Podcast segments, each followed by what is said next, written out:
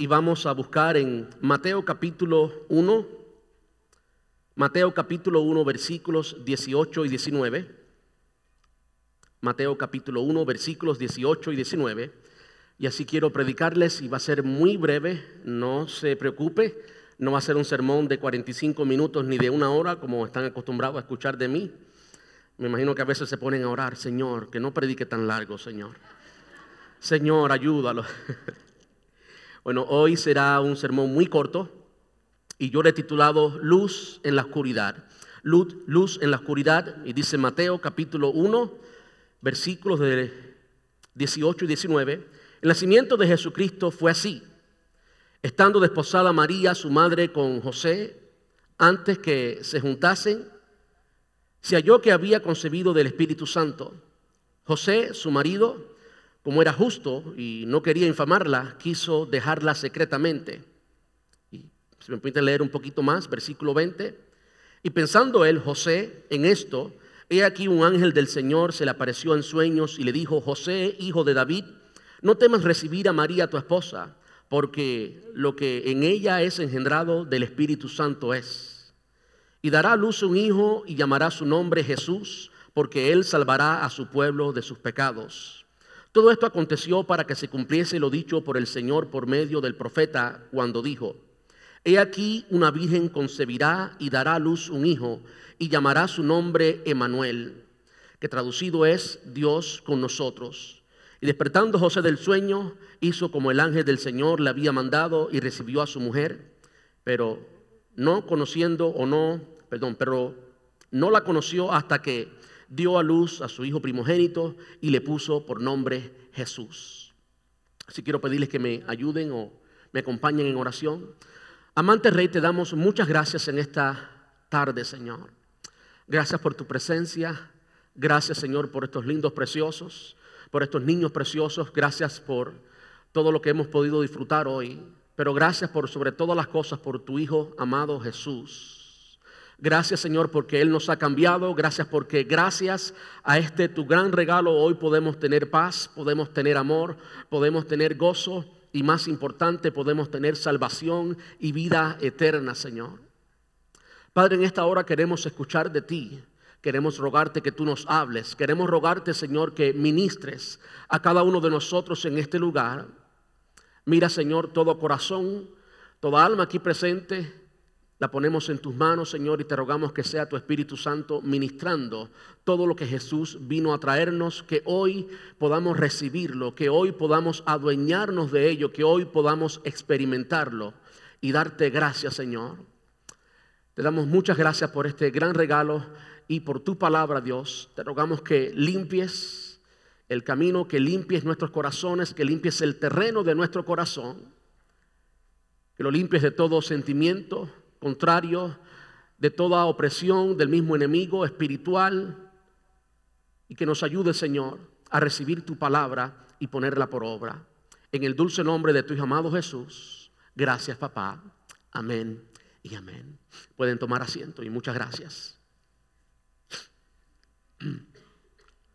Como les decía hoy, eh, continuamos un mini sermón, será un mini sermón de la serie ¿Por qué Jesús? La serie navideña y a este mini sermón le he titulado Luz en la oscuridad. Y yo creo que todos gozamos mucho lo que vimos aquí con los niños, la música navideña ah, latina, ¿verdad que, la, ¿verdad que la disfrutamos? Yo la disfruté muchísimo eh, y yo creo que fue la experiencia de la mayoría de nosotros.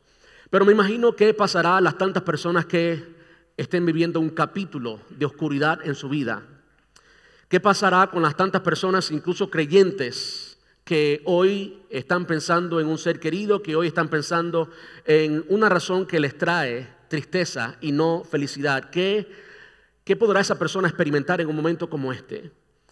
¿Qué pueden experimentar los que nos están viendo a través de la internet y los que nos verán en el futuro cuando eh, vean la Navidad?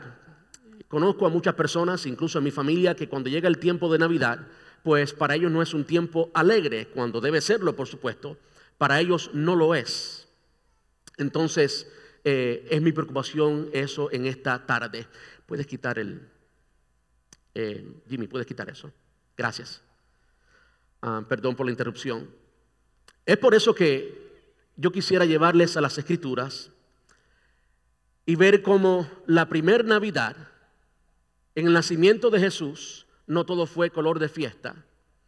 Como en la primera Navidad eh, había un desorden, había muchas cosas que no estaban como debían estar, muchas cosas no parecían estar en su lugar, muchas cosas no eran favorables. A eso es a lo que yo llamo oscuridad. Pero en medio de esa oscuridad eh, vino la luz de Jesús y la luz, como bien dice la palabra, pudo más que las tinieblas. las tinieblas ante la luz se disipan. No hay nada que las tinieblas puedan hacer para apagar la luz. Por más fuerte que sean las tinieblas, un poquito de luz puede superar, puede vencer esas tinieblas. Y aún más cuando esa luz es la luz de Jesús.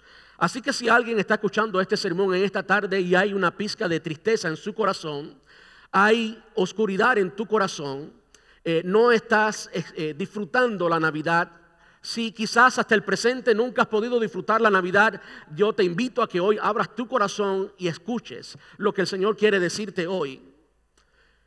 Hoy quiero hablarles de tres escenas en que la luz venció la oscuridad. Por supuesto, basado en el texto bíblico y específicamente en la historia de la Navidad, la historia del nacimiento de Jesús. Y la primera escena en que la luz venció la oscuridad es en la escena familiar en la escena del matrimonio. Y wow, ¿cuántos de nosotros, cuántos matrimonios hoy necesitan la luz de Jesús? ¿Cuántos matrimonios hoy necesitan que Jesús realmente, y digo realmente porque hay incluso eh, matrimonios y familias, hogares donde Cristo todavía no es el centro? Hay por ahí un coro eh, que nos habla de Jesús en el hogar. Yo no sé cuántos de ustedes lo saben. Dice, en el hogar, en el hogar, en el hogar, tú necesitas a Jesús. En el hogar, en el hogar, en el hogar, tú necesitas a Jesús. Mira qué feliz se vive, mira qué feliz se vive con Jesús en el hogar. Y yo no soy cantante, así que... Eh, ¿Cuánto conocen la canción? Yo creo que eso es una verdad. Cuando Jesús vive, cuando Él vive en el hogar, entonces podemos experimentar su paz, su felicidad, su amor. Podemos experimentar todo lo que Jesús representa. Bueno, si tu hogar hoy no está disfrutando todo eso, si hoy no puedes poner las luces y la decoración de Navidad, y hoy no puedes celebrar la Navidad porque en tu hogar, en tu matrimonio, en tu familia no hay luz, no está brillando la luz de Jesús. Pues yo te invito a que revisemos el matrimonio que nos trajo la Navidad, que incluso no era todavía un matrimonio, José y María. José y María estaban noviando, estaban comprometidos y por supuesto no habían tenido relaciones. María era todavía virgen, y Mateo nos lo, dice de esta manera. El nacimiento de Jesucristo fue así, estando desposado María y su... Eh, estando desposada María su madre con José, antes que se juntasen, se halló que había, había concebido del Espíritu Santo. José su marido, como era justo y no quería infamarla, quiso dejarla secretamente. Para nosotros hoy, en la etapa de Navidad, es muy fácil leer esto y pasar por encima lo que esto significaba especialmente para José. Como yo jugando algunas veces le digo a mi esposa, María hubo solamente una, así que ni se te ocurra llegar con una barriga por ahí jugando. ¿eh? nunca ha habido ninguna, ninguna razón seria para decirle eso, así que no, se, no le dé libertad a su mente a pensar cosas que no son. No ha pasado nunca nada malo. Pero a veces jugando le he dicho así, pensando exactamente en cuál pudo haber sido la reacción, los sentimientos, qué pudo haber pasado en la vida de José y en la vida de la familia, tanto de José como de su prometida María. Imaginémonos no más que su hijo está comprometido y que de buena esa primera llega la prometida de su hijo y le dice, hoy estoy embarazada y es del Espíritu Santo. Qué lindo, ¿verdad? Hoy lo leemos y por supuesto sabemos lo que sucedió, no nos es sorpresa, entendemos las profecías y entendemos todo con claridad. Pero José no sabía que era María, había muchas vírgenes en, el lugar. Esto era indudablemente una sorpresa para él y una sorpresa también para María. Claro, María cuando el ángel se le aparece y le da la anunciación del nacimiento y le dice favorecida tú entre las mujeres, demás y demás, María lo acepta. Pero hasta entonces ellos no sabían que María era la elegida. Y aquí se nos dice que José, su marido, como era justo, no quería infamarla y quiso dejarla secretamente. Quiere decir que evidentemente, al menos inicialmente, José pensó que era una infidelidad. ¿Qué significaría esto para José? Después que todo el mundo sabía de la futura boda de José y María. ¿Cuáles fueron las emociones de José? ¿Cuáles, cuáles fueron las preguntas de José? ¿Cuál, ¿Cuál fue la decisión de José cuando dijo que quería dejar a María, pero no infamarla, hacerlo secretamente? Por cierto, hubieron muchas preguntas en la mente de José. Hubieron muchas preguntas no solamente en la mente de José, sino también en la mente de la familia de José y también en la familia de María. Cuando usted estudia la ley judía, los, las consecuencias que podía traer alguien encontrado en adulterio, encontrado en fornicación, no eran consecuencias livianas, no era una crítica, gracias hermano, no era una crítica liviana, sino que era un castigo severo. De modo que antes de regocijarnos en Jesús, y sí debemos hacerlo, antes podemos considerar que en cualquier momento de oscuridad en nuestra vida, Jesús puede traer luz. Si eh, tu matrimonio hoy, si tu vida familiar hoy carece de la luz de Jesús y está lleno de preguntas que tú no entiendes, está lleno de cosas que tú no entiendes, está lleno de pensamientos, ideas y aún decisiones que pueden llevarte al divorcio, que pueden llevarte a la separación, que pueden llevarte a experimentar cualquier cosa lejos de la Navidad. Yo te invito a que analicemos la primera Navidad y entendamos que no, que no era una escena especial donde todo era luz, donde todo era felicidad, sino que comenzó con un matrimonio que al menos se sintió confrontado inicialmente por la infidelidad. Por supuesto, era todo aparente, esto es lo que parecía ser. Notemos cómo la luz vino a esta situación. Dice el versículo 20. Y pensando él en esto, pensando José en toda esta situación, un ángel del Señor se le apareció en sueños y le dijo, José, hijo de David, no temas recibir a María tu mujer, porque lo que en ella es engendrado del Espíritu Santo es. Y dará a luz un hijo y llamará su nombre Jesús, porque él salvará a su pueblo de sus pecados. Todo esto aconteció para que se cumpliese lo dicho por el Señor por medio del profeta. He aquí que la Virgen concebirá y dará a luz un hijo. Todo esto el ángel se lo estaba diciendo a José. De modo que esta es la representación de la luz. José estaba allí en disyuntiva, estaba pensando, estaba cuestionando. Y pensando él en esto, un ángel del Señor intervino. Y qué bueno es que ante todo plan de Dios, escúcheme bien, ante todo plan de Dios, cuando hay crisis, cuando cualquier situación contraria aparece en nuestra escena, en nuestra vida, en nuestro matrimonio, en nuestra familia, podemos confiar que el Señor va a socorrer, que el Señor va a venir, que el Señor va a traer su luz en medio de esa oscuridad. Yo entiendo que no hay nada que se compare con el plan eterno de Jesús. No hay nada que se compare con eso. Pero yo quiero decirles algo. En el plan eterno de Jesús estábamos tú y yo. En el plan eterno de Jesús estaba tú y tu familia, estaba tu matrimonio, estaba tu casa, estaba tu familia. De modo que Dios quiere traer su luz a tu familia, Dios quiere traer su luz a tu matrimonio. Yo quiero animarte hoy a que no dejes que pase un día más, a que no dejes que esta sea una Navidad oscura, sino que sea una Navidad llena de luz, en la que el Señor restaure, en la que el Señor traiga luz, en la que el Señor traiga claridad. ¿Y cómo el Señor trae claridad? Pensando en esto, y aquí un ángel del Señor se le apareció en sueño y le dijo. Y podemos entender que después José aceptó esto.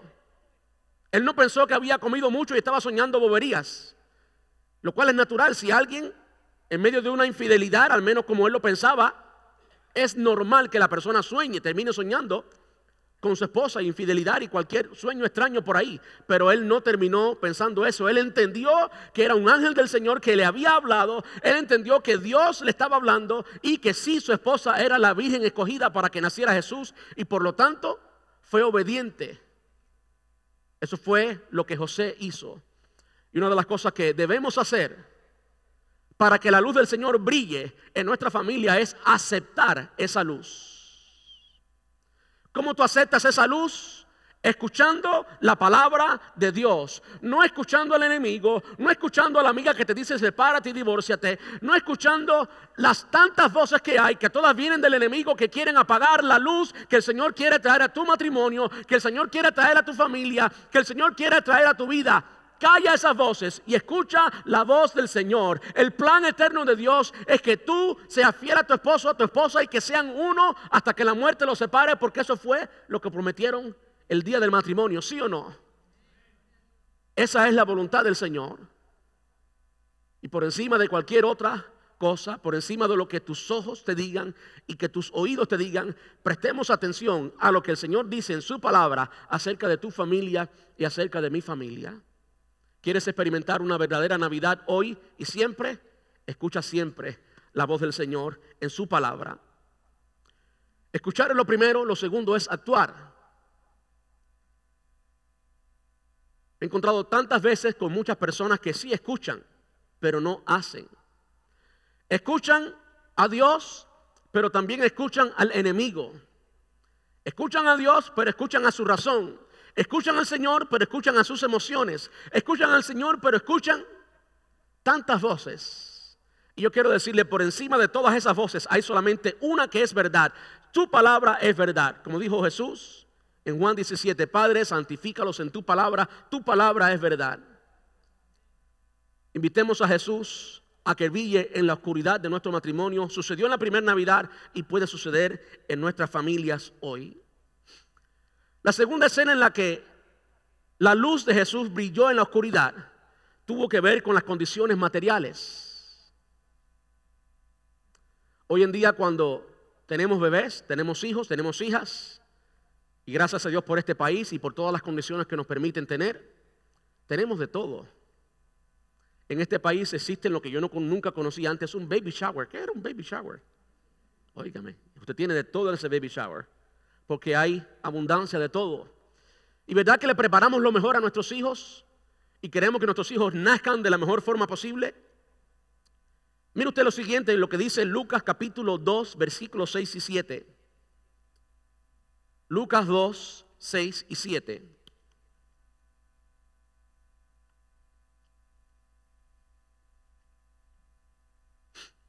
Y aconteció que estando ellos allí, se cumplieron los días de su alumbramiento, de sorpresa. ¿eh?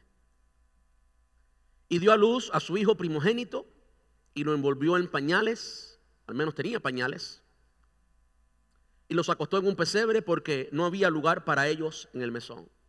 Todos conocemos la historia, cómo era el tiempo del censo en aquel entonces y tenían que regresar a su tierra natal, a Belén, a la ciudad de David, y cuando llegaron a Belén, Belén estaba llena y no había lugar en ningún lado. De modo que Jesús tuvo que nacer en el mesón.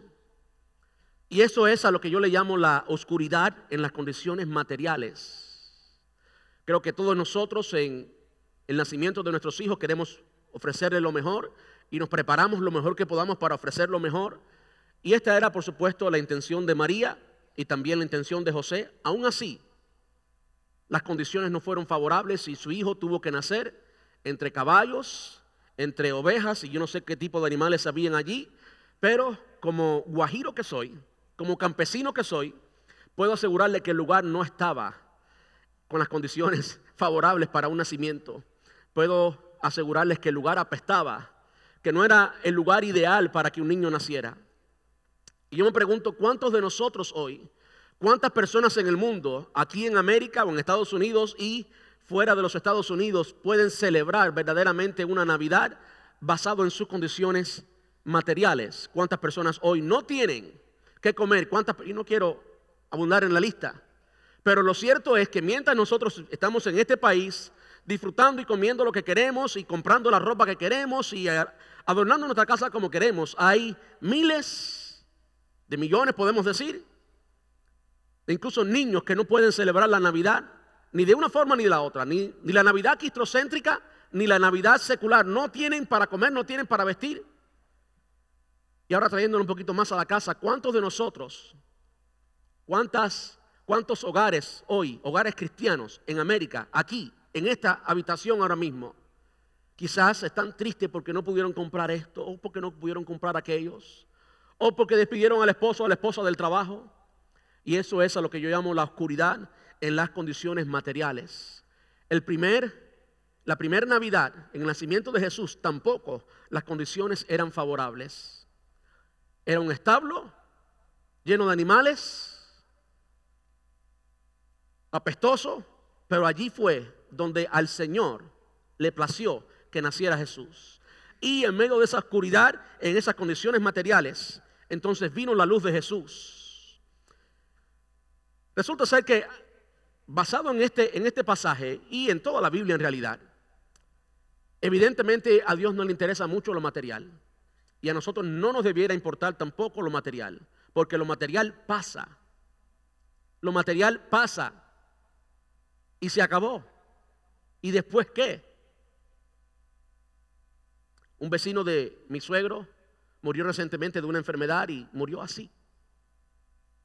¿Qué quedó? Yo hablando con él le decía, es por eso que la vida sin Cristo no tiene sentido. Que no importa las tantas cosas que tuvo esa persona, si no tuvo a Cristo, que en este caso lo tuvo y estamos contentos por eso. Pero la vida sin Cristo no tiene sentido ninguno. Vivir y sufrir tanto y alegrarnos tanto para después se acabe todo y ahí terminó todo. Yo no sé qué sentido tiene eso, pero para mí no tiene sentido ninguno. Dios le ha puesto sentido a la vida y en el sentido de la vida, el centro de eso es Cristo. Él vino para que tengamos vida y para que tengamos vida en abundancia, para que tengamos vida eterna. Y solamente con esa vida eterna es que la vida tiene sentido. De otra forma, la vida no tiene sentido. De modo que la vida cristiana, no importa las condiciones materiales, no importa la oscuridad que haya en tus finanzas, no importa cómo esté tu cuenta de banco, si estás con trabajo o sin trabajo, si estás en foreclosure o estás disfrutando tu palacio, eso no cambia. La realidad que hoy Cristo puede reinar en tu corazón y hoy tú puedes vivir a plenitud lo que la Navidad es. Cristo, Él vino para que tengamos vida y vida en abundancia. Ahora mire la gloria de este escenario que se dio allí en un pesebre en condiciones materiales pobres, en condiciones materiales por, por debajo de lo normal, del estándar. Y se habían pastores en la misma región que velaban y guardaban las vigilias de la noche sobre su rebaño. Y aquí se les presentó un ángel del Señor, de nuevo la intervención de Dios a través de los ángeles. Y la gloria del Señor los rodeó de, de resplandor. La gloria del Señor los rodeó de resplandor. Ellos consecuentemente tuvieron gran temor. Pero el ángel les dijo, no temáis, porque aquí os doy nuevas de gran gozo que será para todo el pueblo.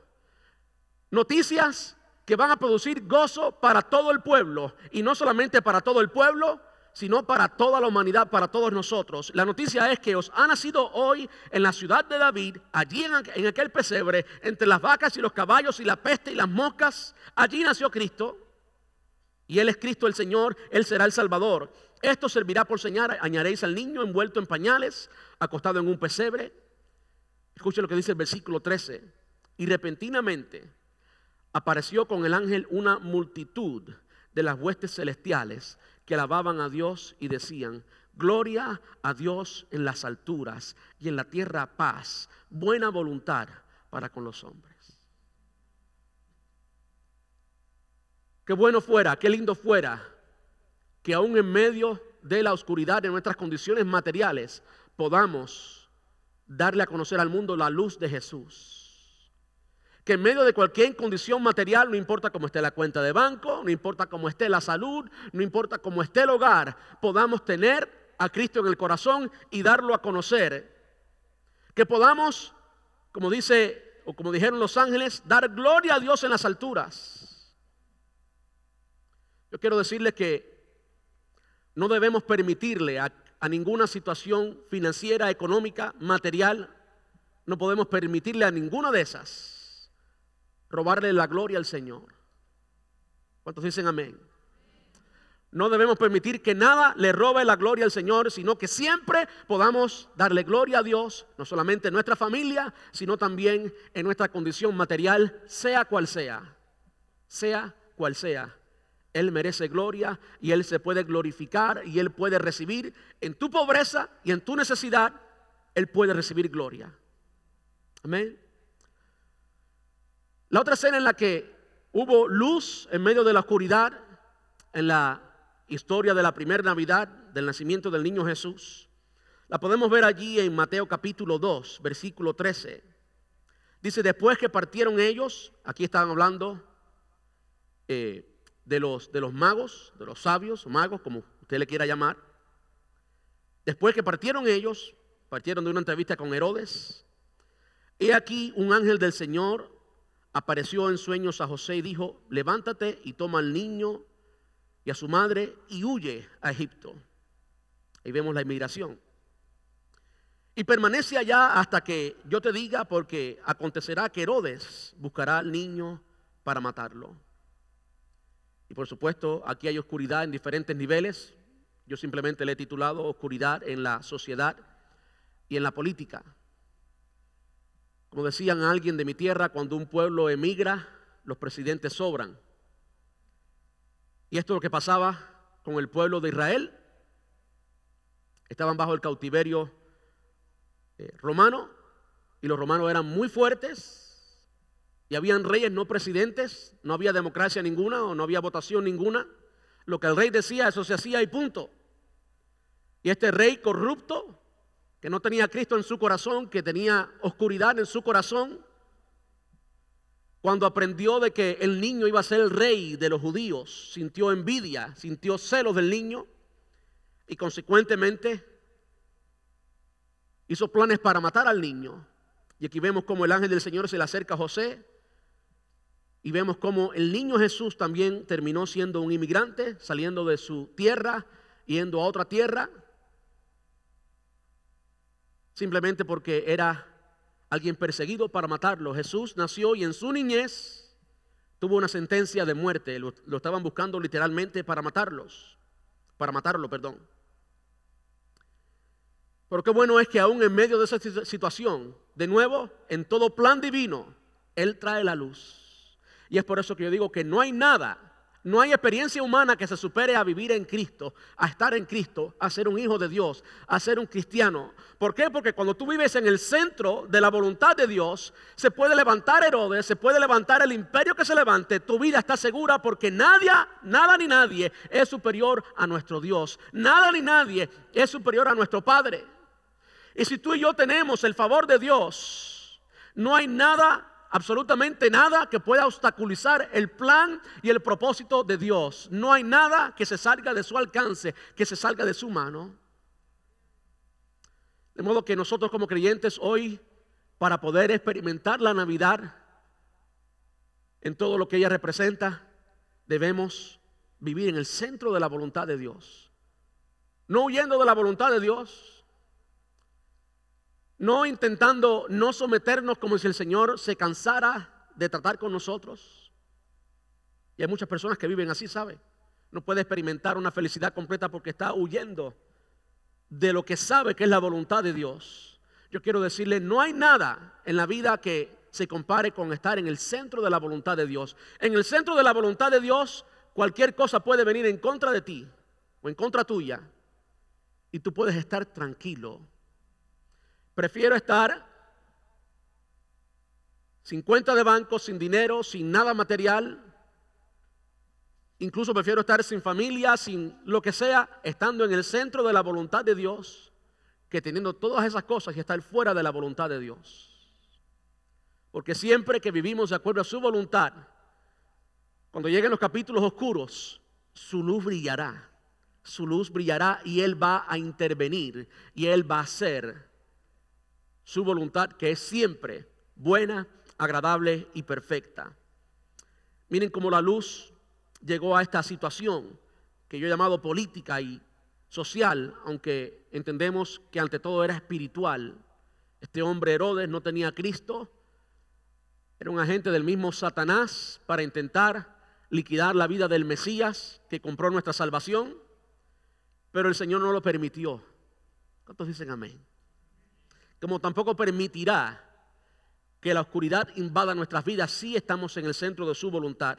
Dice Mateo capítulo 2, versículo 19, pero después de muerto Herodes, después de muerto, cuando tú y yo vivimos en el centro de la voluntad de Dios, vivimos en el centro del plan de Dios, las oposiciones, no importa el tamaño que sean, un día vamos a poder llamarles así. Murió, se acabó. Esa posición terminó, ese capítulo terminó. Después de esto, después de muerto Herodes, y aquí un ángel del Señor, y me encanta cuando habla de los ángeles del Señor porque son mensajeros de Dios. Y nos indica la intervención de Dios. No es que ninguno de estos hombres, ni en este caso, pues eh, José, estaba buscando de la dirección divina, sino que era intervención.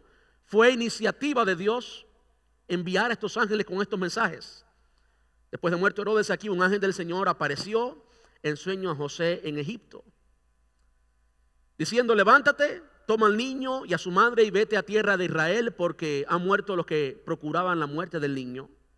Entonces él se levantó y tomó al niño y a su madre y vino a tierra de Israel, pero oyendo que Arquelao reinaba en Judea en lugar de Herodes su padre, tuvo temor de ir allá, pero avisado por revelación en sueños, de nuevo la intervención de Dios, pero avisado por revelación en sueños, se fue a la región de Galilea y vino y habitó en la ciudad que se llama Nazaret, para que se cumpliese lo que fue dicho por los profetas, que habría de ser llamado Nazareno, versículo 23.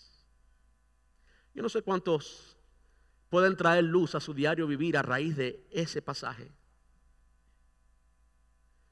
Antes mucho antes que naciera Jesús, mucho antes que José pensara en María, ya Dios tenía un plan. Y ese plan fue revelado en las profecías. Y en las profecías decía que el niño iba a ser llamado Nazareno. Lo que José no sabía, lo que María no sabía y que no podían entender era cómo era posible que terminaran viviendo en Nazaret. Pero Dios sí lo entendía y en el plan eterno de Dios sí estaba escrito. Y saben que lo que Dios escribe no hay nada ni nadie que lo cambie. No hay nada ni nadie que cambie lo que Dios ha escrito. ¿Cuántos conocen el pasaje de David que habla acerca de la omnisciencia de Dios? Salmo 139, si no me equivoco, ustedes saben que yo me equivoco muchas veces. Donde dice, mi envión vieron tus ojos. Y luego en tu libro estaban escritas todas aquellas cosas que fueron luego formadas. Quiere decir, quiere decir que el Señor fue quien nos formó en el vientre de nuestra madre. David estaba reconociendo el plan eterno de Dios con él. Y yo no sé cuántos de ustedes ven en la palabra de Dios el hecho de que nos dice que antes de la fundación del mundo ya Él pensaba en nosotros, ya Él nos conocía. ¿Cuántos conocemos esos pasajes? No los traje hoy, pero en muchas ocasiones los he citado acá. Antes de la fundación del mundo. ¿Qué es lo que pasa? Que muchas veces no creemos eso. No creemos realmente que seamos de tanta importancia que el Dios del universo, el que hizo los cielos y la tierra y el que trajo a Jesús, antes de la fundación del mundo pensara en nosotros. Yo quiero decirles algo, no importa la condición política del país donde naciste, no importa ninguna condición en lo absoluto. Tu futuro está en las manos del Señor y nuestra responsabilidad, porque sí somos responsables, es estar en su voluntad. Y cuando caminemos en su voluntad, toda su palabra y todo su plan con nosotros se va a cumplir. Y yo no sé cómo usted se siente al respecto de eso, pero yo estoy tranquilo Ante cualquier necesidad financiera, de salud, del tipo que sea, yo estoy tranquilo porque mi vida está escrita por mi rey, por mi Señor, que me amó tanto que dio a su Hijo. ¿Verdad que sí? De modo que no hay nadie que borre eso, no hay nadie que lo pueda obstaculizar. Tú lo puedes atrasar, Cuando te sales de la voluntad de Dios, pero cuando tú estás en el centro de la voluntad de Dios, no hay ningún rey, no hay ninguna potencia, ni el mismo enemigo puede detener lo que Dios tiene para ti y para mí. Qué tremendo es poder vivir en el poder de vivir en Cristo Jesús en la Navidad. Esa fue la luz. Por encima de lo que había planificado Herodes, y usted puede imaginarse cuando el rey decía algo, todo se movilizaba. El ejército y todo el imperio romano se movilizaba porque el rey había dicho algo. Pero qué bueno es que nuestro rey había dicho algo diferente. ¿Cuántos dicen amén? Nuestro rey había dicho algo diferente y así es con nuestras vidas. No importa lo pequeño que tú te sientas, por ti murió Jesús. Y tu nombre, Él lo tenía antes de la fundación del mundo en su mente. Él tiene planes verdaderamente con cada uno de nosotros. Y no importa lo que nadie diga, nuestro rey ha dicho y lo que él ha dicho se va a cumplir. ¿Cuántos dicen amén? La última escena en la que la luz de Jesús brilló en la oscuridad fue una escena que ocurrió después, cuando ya Jesús no era niño, cuando Jesús tenía 30 años y comenzó su ministerio. Y el vocero de esta escena es Juan, Juan Bautista. Juan capítulo 1, versículo 26 al 34. Y esta es la escena en que la luz de Jesús puede brillar sobre el corazón de todo hombre. Juan le respondió diciendo, yo bautizo con agua, mas en medio de vosotros está uno a quien vosotros no conocéis. Este es el que viene después de mí, el que es antes de mí. Y habla de la deidad de Jesús, la deidad del Hijo, como es que era antes de él biológicamente no era antes de él. Juan, primo de Jesús, fue concebido antes de tres meses, creo que era la diferencia. De modo que indiscutiblemente no está hablando de nada ah, eh, biológico, está hablando de la eternidad del Hijo. Este es el que viene después de mí, el que es antes de mí, del cual yo no soy digno de desatar la correa de su calzado. Estas cosas sucedieron en Betábara, al otro lado del Jordán, donde Juan estaba bautizando. El siguiente día vio Juan a Jesús que venía a él y dijo, he aquí el Cordero de Dios que quita el pecado del mundo. Este es aquel de quien yo dije, después de mí viene un, viene un varón, el cual es antes de mí, porque yo era primero que, porque era primero que yo. Y yo no le conocía, mas para que fuese manifestado Israel, por eso vine yo bautizando con agua. También dio Juan testimonio diciendo, vi al Espíritu Santo que descendía del cielo como paloma y permaneció sobre él. Y yo no le conocía, pero el que me envió a bautizar, el Padre, Dios, pero el que me envió a bautizar con agua, aquel me dijo, sobre quien veas descender el Espíritu Santo y que permanece sobre él, ese es el que bautiza con el Espíritu Santo. Y yo le vi y he dado testimonio que este es el Hijo de Dios. Esta es la escena, al menos la primera escena pública del ministerio de Jesús cuando estaba a punto de ser bautizado y que Juan Bautista, primo de Jesús, habla ah, personalmente de él, pero no habla personalmente de él simplemente expresando su opinión acerca de su primito. No, no, no. Está hablando proféticamente, está hablando diciéndonos, anunciándonos en ese entonces a los escribas y fariseos y a nosotros hoy, quién realmente es Jesús y cómo Jesús nos vino a traer libertad y libertad completa y absoluta. Cómo no es eh, una razón más para alegrarnos, una, una razón pasajera, sino una razón permanente y una razón que puede cambiarnos desde adentro hacia afuera. ¿Cómo? Cuando Él nos bautiza en el Espíritu Santo, cuando Él nos sella con el Espíritu de Dios, Él viene a morar, a vivir en nuestros corazones. Y desde ese momento en adelante somos hijos de Dios. Somos hijos de Dios. De modo que todo corazón humano, como bien lo dijo Él, he aquí el Cordero de Dios que quita el pecado del mundo. Todo el mundo está bajo la oscuridad del pecado. Todo el mundo está perdido si no tiene a Cristo. Y qué bueno es encontrar a Cristo Y qué bueno es que después que le conozcamos, Él venga a vivir en nosotros, porque entonces ahora Cristo vive en nosotros. Y es entonces que no importa cuál sea la oscuridad en nuestro medio ambiente, no importa cuál sea la oscuridad en nuestra familia, no importa cuál sea la oscuridad en nuestras condiciones materiales, si Cristo está en el centro, entonces hay razón para vivir. Si Cristo está en el centro, entonces tenemos una razón para ser felices. Si Cristo está en el centro, tenemos paz, tenemos amor, tenemos gozo. ¿Y qué es eso si no el fruto del Espíritu Santo? Si Cristo no hubiera nacido, si Cristo no hubiera muerto, entonces el Espíritu Santo no hubiera podido venir a cumplir su ministerio. Y el ministerio del Espíritu Santo es habitar en nosotros y hacer la justicia de Dios en nosotros. Él nos hizo la justicia de Dios. Hoy, mientras cantamos y celebramos Navidad y celebramos todo lo que hemos visto de los niños y en nuestros hogares y vayamos a pasear, que está muy bien, no nos olvidemos que Cristo es la Navidad y que Él vive en nosotros. Y que este mundo, con todas las luces que tenga y con toda la música que tenga y los moles llenos de regalos y, demás, están en oscuridad. Y que la luz de Jesús vive en ti. Por favor, no dejes que los problemas en tu familia, en tu matrimonio, lo apaguen. No dejes que tu situación financiera lo apaguen. Así como Él trajo luz a la familia que nos trajo la Navidad, en medio de un pensamiento de infidelidad, en medio de un caos tremendo, Él trajo luz. Así como en medio de un nacimiento en un pesebre, en un establo lleno de peste, lleno de personas no muy recibidas, o no personas, animales. No eran personas, no.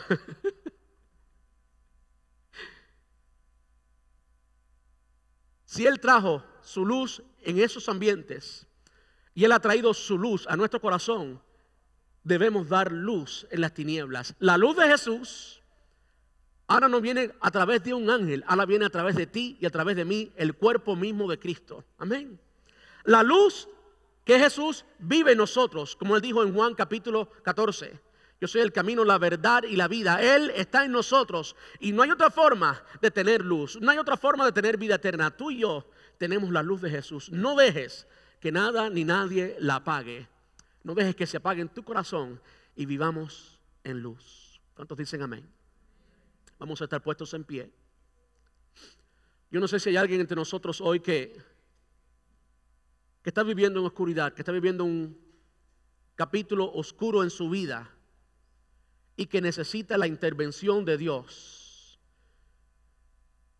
Si hoy tú estás en este lugar o hoy me, estás escuchando a través de los medios de comunicación, la internet, Facebook, demás y demás, no es coincidencia que hoy estés escuchando esto. Dios quiere traer su luz a tu corazón. Dios quiere traer su luz a tu matrimonio. Dios quiere traer su, su luz a tu situación. Y Dios quiere que tú brilles él quiere vivir en ti y que tú brilles en la oscuridad. Si hay alguien entre nosotros hoy que no tiene a Jesús, alguien que no le sirve a Jesús, el Señor te está llamando hoy. Si hay alguien entre nosotros que no le sirve a Jesús, si hay alguien que necesita hoy desesperadamente y ha entendido que el Señor le está hablando hoy y le está llamando, levanta tu mano allí donde estás. Si hay alguien que necesita Cristo hoy, gloria a Jesús. Aparentemente todos son, todos somos creyentes, todos somos cristianos. Y qué bueno. Aunque no es bueno que estemos solamente cristianos, la idea es que estemos cristianos y no cristianos también. Pero es una buena oportunidad para decirle a cada uno de ustedes como mis hermanos y hermanas en Cristo, que nosotros somos la luz y que Jesús nos envió a ir y a ser discípulos, a contagiar con su luz a todos aquellos que están allá afuera y que por cualquier razón no vienen a un templo, pero sí van a tu fiesta de Navidad, pero sí van a traer regalos a tus hijos y a tus hijas. No te olvides en ese momento que la Navidad no es el regalo ni es ninguna de esas cosas, sino que es Jesús. Y que tú tienes a Jesús y ellos están en oscuridad, ellos necesitan a Cristo. Ahora si hay alguien que hoy está viviendo en un capítulo de oscuridad, si hay alguien que hoy necesita oración, nosotros queremos orar por ti y queremos que tú vivas hoy en la libertad gloriosa de los hijos de Dios, que tú vivas hoy en luz, que tú vivas la plenitud de la vida cristiana. Cuando terminemos el servicio, usted puede pasar al frente, hablar con mi persona. Si usted necesita oración para orar por ti. Amén. Vamos a darle gracias a Dios por esta palabra. Amante Rey, te damos muchas gracias. Gracias Señor por tu luz. Gracias. Gracias Señor porque ella alumbró nuestros corazones. Gracias. Gracias Señor porque tú una vez más viste la oscuridad en que vivíamos. Gracias Señor porque tú entendiste que no somos llamados para vivir en esa oscuridad, sino que somos llamados para vivir en tu luz, para vivir en tu presencia, para vivir, Señor, cerca de ti. Gracias. Gracias porque antes de la fundación del mundo, tú pensabas en mí. Gracias.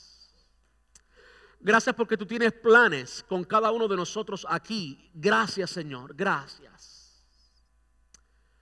Ahora, Padre, mira cada corazón, cada alma aquí presente. ¿Cuántos, Señor, no están viviendo en el centro de tu voluntad? ¿Cuántos, Señor, están tratando de oír de tu voluntad? ¿Cuántos, Señor, están siendo engañados por el enemigo y han estado escuchando otras voces que no vienen de ti, Señor? Yo te ruego, Padre, que tu palabra brille en sus corazones. Yo te ruego, Señor, que tu Espíritu Santo trate que tu Espíritu Santo convenza de pecado, convenza de esa oscuridad, saque esa oscuridad, limpie, santifique. De modo, Señor, que podamos vivir en la libertad gloriosa que tú nos viniste a dar. Gracias, Señor. Gracias, Señor. Mira cada familia aquí representada, Señor. Que tú puedas traer tu paz completa, tu paz que sobrepasa todo entendimiento. Tu amor que sobrepasa las leyes materiales, las leyes físicas, las leyes biológicas, tu amor ágape, que pueda experimentar tu paz, que pueda experimentarte a ti, Señor. Te damos muchas gracias por Cristo Jesús y gracias, Señor, por esta palabra, porque tú siempre traes luz en la oscuridad. Muchas gracias, papá. Amén. Y amén. Gracias, Señor. Gracias, Señor. Pueden tomar asiento.